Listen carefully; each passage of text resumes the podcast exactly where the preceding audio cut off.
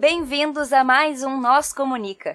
Esse é o quadro de episódios rápidos, curtinhos, com conteúdos diversos produzidos pelas nutricionistas colaboradoras para trazer cada vez mais conhecimento e reflexão para vocês. Quer ver algum assunto por aqui?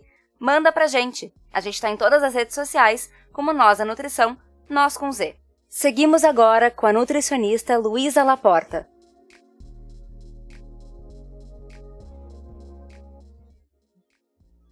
Olá, tudo bem? O tema de hoje é a suplementação de micronutrientes, dando continuidade e aprofundando um pouco a respeito da suplementação de uma forma geral. Hoje vai ser um pouquinho mais direcionado para a relação antioxidante e treinamento. Lembrando que a suplementação, então, ela é uma proposta pensada para situações em que há deficiência de algum nutriente ou ainda mesmo não exista capacidade gástrica para a ingestão via oral daquele nutriente. Dessa forma, se recomenda a suplementação. Existem algumas modalidades esportivas que elas podem apresentar uma facilidade para deficiências, como o caso daquelas modalidades que fazem uma regulação do peso, como as lutas, como as ginásticas e etc. Nesse caso, os atletas, eles às vezes experimentam a retirada de grupos alimentares para favorecer a redução do peso. E essa retirada também retira a ingestão de alguns nutrientes importantes. Dessa forma, nessas modalidades existe uma facilidade então da deficiência de cálcio, vitamina D, ferro e antioxidantes, que são nutrientes extremamente importantes para regulação esportiva e para toda a fisiologia esportiva durante o treinamento. Reconhecendo isso, a suplementação seria algo importante e necessário. Mas muitas vezes a gente observa que essa suplementação ela é feita com o intuito de melhora de desempenho, sem uma avaliação a respeito da necessidade. E se sabe que alguns desses micronutrientes eles podem desenvolver um papel que não é tão interessante, né? Em vez de auxiliar, ele pode também atrapalhar um pouquinho o processo de treinamento. E eu já vou entrar um pouquinho mais nesse assunto. A gente sabe que alguns nutrientes, quando em excesso,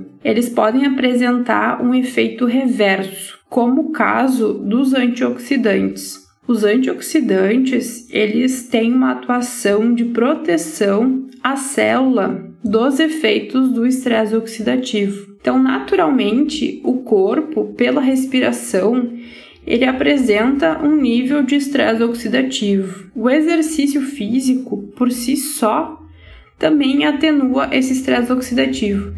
Então, a partir do momento em que existe essa situação no organismo, a ingestão dessas substâncias antioxidantes vão ser protetoras, já que se sabe que o estresse oxidativo ele pode causar alguns danos importantes. Mas, em contraponto, uma ingestão excessiva de compostos antioxidantes podem também gerar um efeito reverso ou seja, em vez de proteger a célula, eles podem, de uma certa forma, e agora brincando, eles podem se aliar ao estresse oxidativo e causar mais danos à célula. Agora relacionando com o treinamento. O treino, ele causa no corpo uma série de microlesões, né? E agora pensando lá no músculo. No músculo, então, pela repetição do movimento, pelo exercício, existe uma microlesão que é aquilo que vai causar adaptação do treinamento, ou seja, essas microlesões, assim que recuperadas, são elas que denotam a característica da melhora, ou seja, o pode causar hipertrofia, pode causar uma melhora de movimento e etc. Então, algumas doses adequadas, ou seja, doses encontradas em alimentos em natura, são doses que causam um efeito protetor. Em contrapartida, quando existe a suplementação de algum micronutriente que tem papel antioxidante, pode causar um efeito contrário, ou seja, em vez de estar ajudando aquela célula muscular a se recuperar de uma forma adequada, pode estar auxiliando a causar um dano maior, né, a não se recuperar da forma esperada, por existir então uma quantidade maior dessa substância. Então, de uma forma bem simplificada, a suplementação de micronutrientes, principalmente antioxidantes, no pós-exercício, não é uma prática que vá ser algo interessante para a recuperação muscular, uma vez que pode ter o efeito reverso e atuar de forma pró-inflamatória. Em contrapartida, o consumo de alimentos in natura é algo que vai ajudar. Então, resumindo, história bastante interessante a avaliação sobre, de novo, a necessidade de suplementação desses nutrientes. É muito comum que as pessoas se interessem visando a melhora de desempenho e acreditando que aquilo ali vai ter um papel extremamente importante.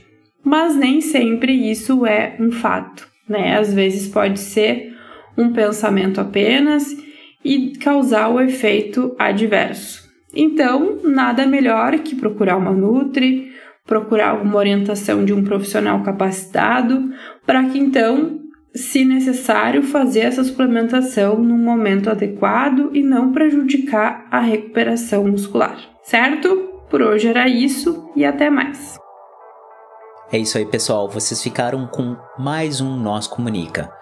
Se vocês querem entrar em contato conosco, vocês nos encontram em todas as redes sociais por arroba nós da nutrição, nós com Z, ou vocês podem mandar um e-mail para contato arroba nós da.